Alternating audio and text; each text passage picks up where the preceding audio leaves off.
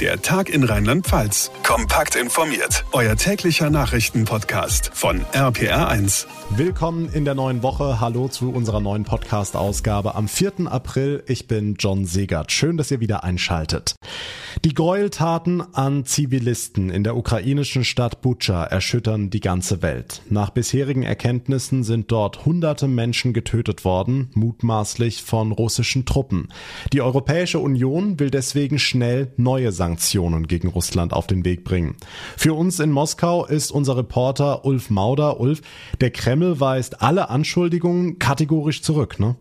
Russland leugnet weiter vehement etwas mit den vielen Leichen in Butscha zu tun zu haben. Hier in Moskau behauptet der Machtapparat, es handele sich um eine ukrainische Provokation und Inszenierung. Aber tatsächlich hat Moskau nichts, um die Vorwürfe zu entkräften.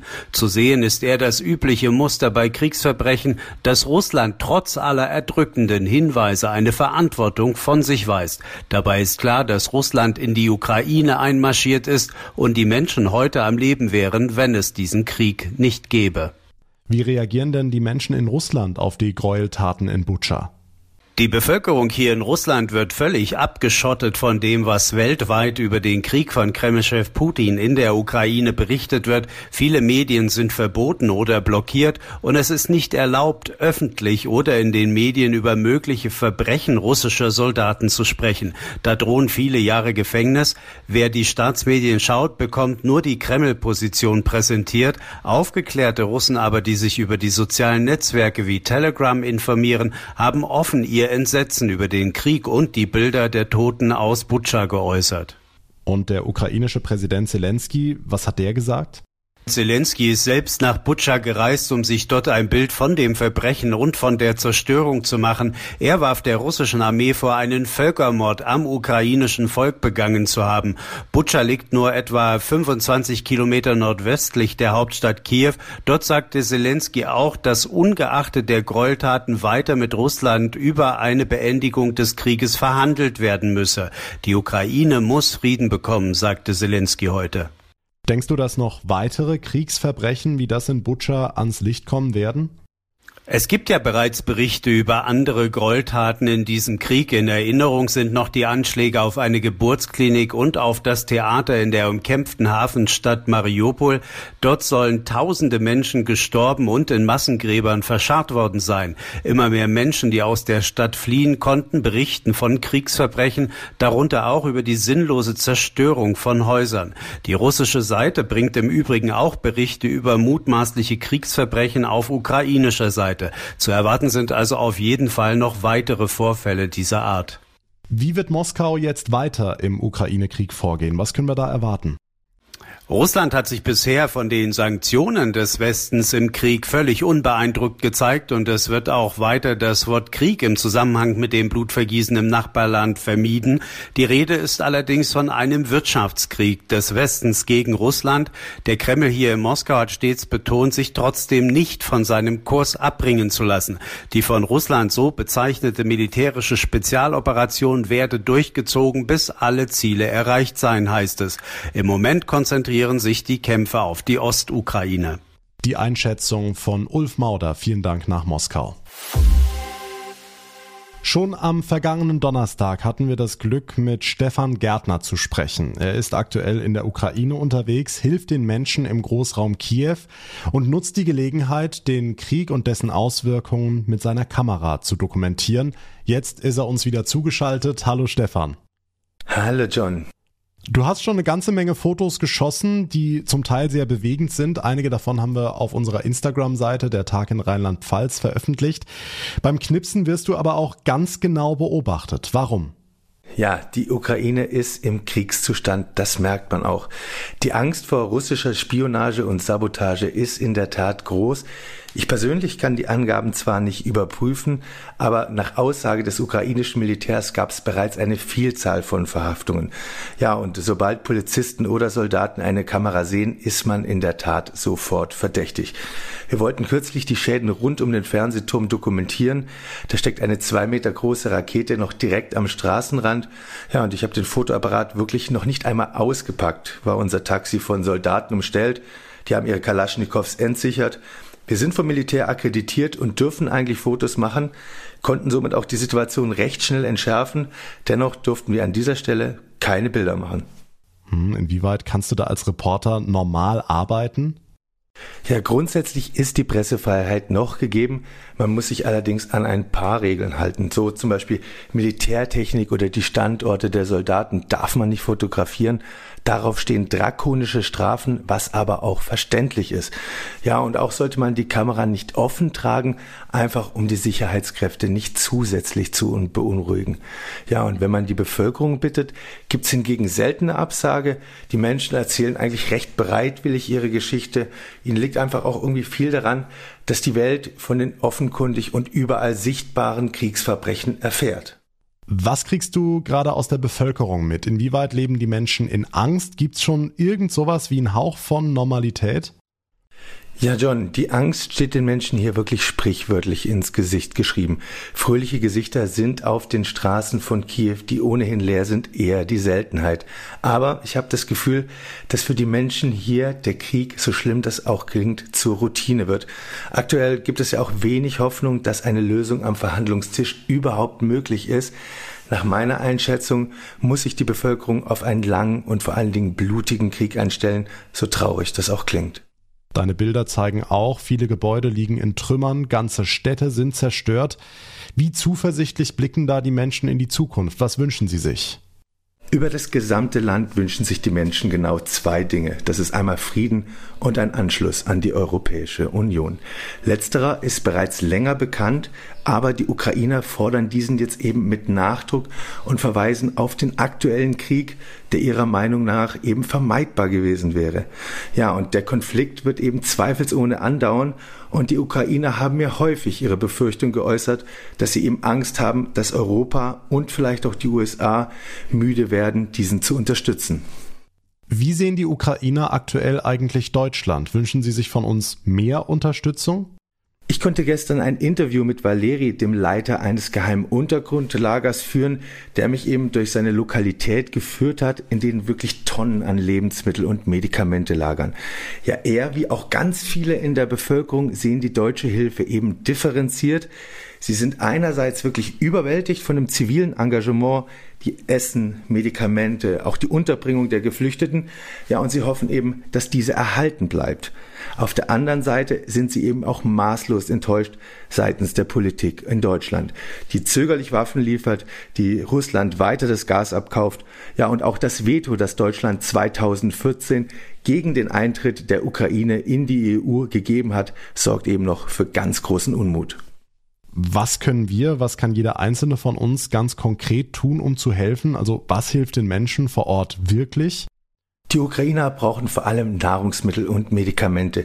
Viele Betriebe sind geschlossen und diejenigen, die sich jetzt eben ehrenamtlich in der Kriegswirtschaft engagieren, verdienen kein Geld und sind von der Unterstützung von der EU von uns abhängig. Ja, inzwischen gibt es eine Vielzahl von Organisationen, die sehr effizient und unbürokratisch Hilfsgüter ins Land bringen. Ein Beispiel wäre die MMS Humanitas aus dem Raum Bitburg. Die habe ich auf dem Hin- und Rückweg begleiten dürfen. Sie ist komplett ehrenamtlich und hier fließt wirklich jeder Euro in die Hilfsgüter. Davon konnte ich mich persönlich überzeugen sagt Stefan Gärtner, aktuell in Kiew, um den Menschen vor Ort zu helfen. Vielen lieben Dank für deine Einschätzung. Und seine Bilder, wie gesagt, findet ihr unter anderem auf meiner Facebook-Seite RPA1 John und auf unserer Instagram-Seite der Tag in Rheinland-Pfalz. Beide Seiten haben wir euch auch in der Folgenbeschreibung verlinkt. Dank dir, Stefan. Gerne doch, John, und Grüße nach Deutschland.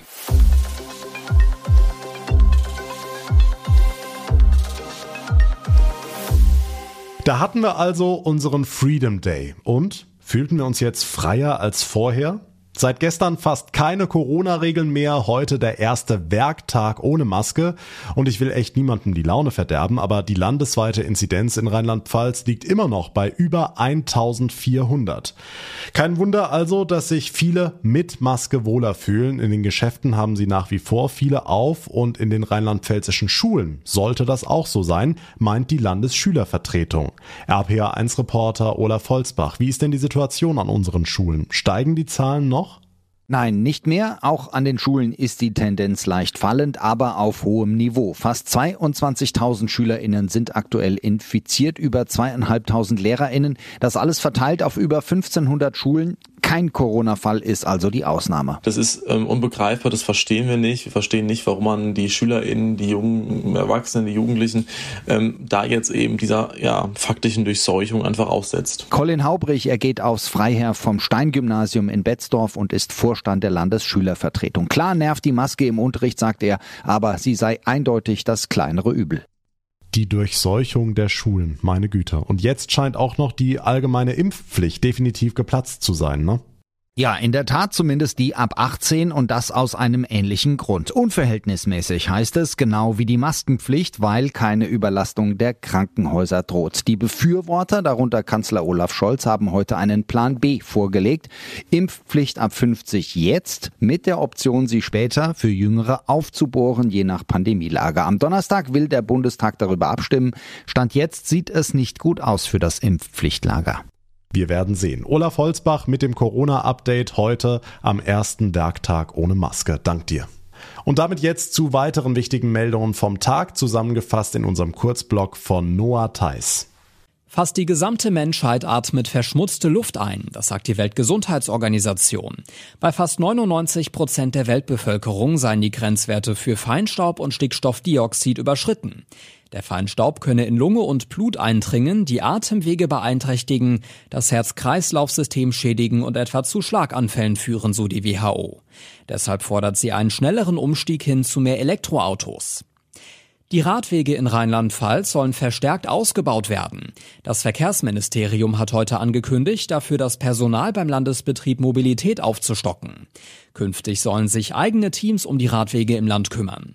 Verkehrsministerin Daniela Schmidt. Ich beobachte immer wieder, dass vor Ort in den Kommunen starker Wille ist, die Radwege auszubauen, aber dass es manchmal eben hakt. Das äh, geht los bei Eigentumsfragen von entsprechenden Grundstücken. Die Frage der Planung, der Genehmigung, wo wir auch gerne mit äh, gebündeltem Know-how auch äh, zur Seite stehen. Der wirtschaftspolitische Sprecher der Grünen, Janicek, hat den angekündigten Tankrabatt in Frage gestellt, weil der Preis für den Liter Benzin und Diesel teils wieder unter zwei Euro gefallen ist. Warum sollte man Sprit bei diesem Niveau teuer subventionieren, fragte Janicek in der Augsburger Allgemeinen. Mit dem Geld könne man Menschen besser bei den Heizkosten unterstützen. Eigentlich hatte sich seine Partei, die Grünen, zusammen mit SPD und FDP darauf geeinigt, die Steuern auf Diesel und Benzin zu senken.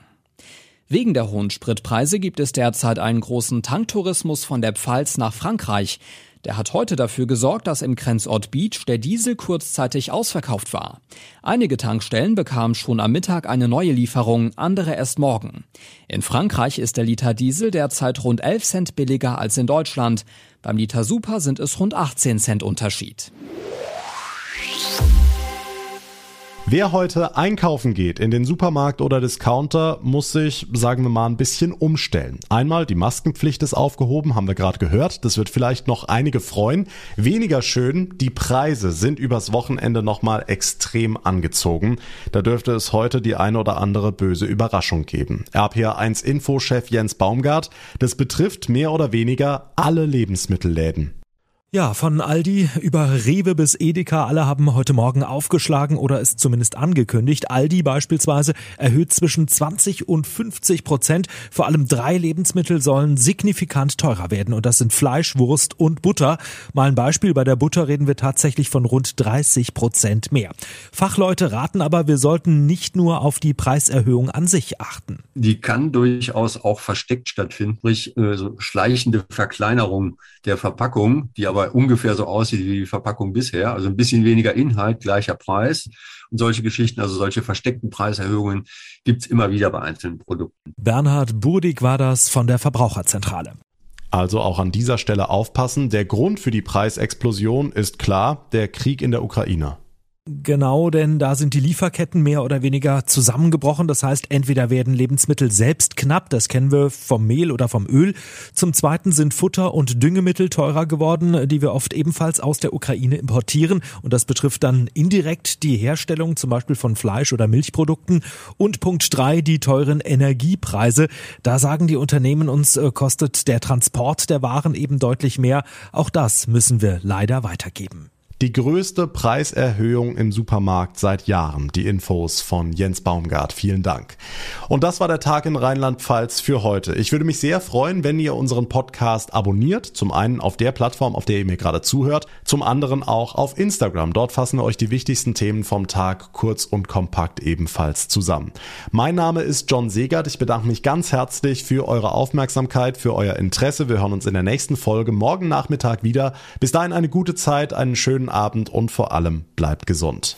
Der Tag in Rheinland-Pfalz, das Infomagazin, täglich auch bei RPR1. Jetzt abonnieren.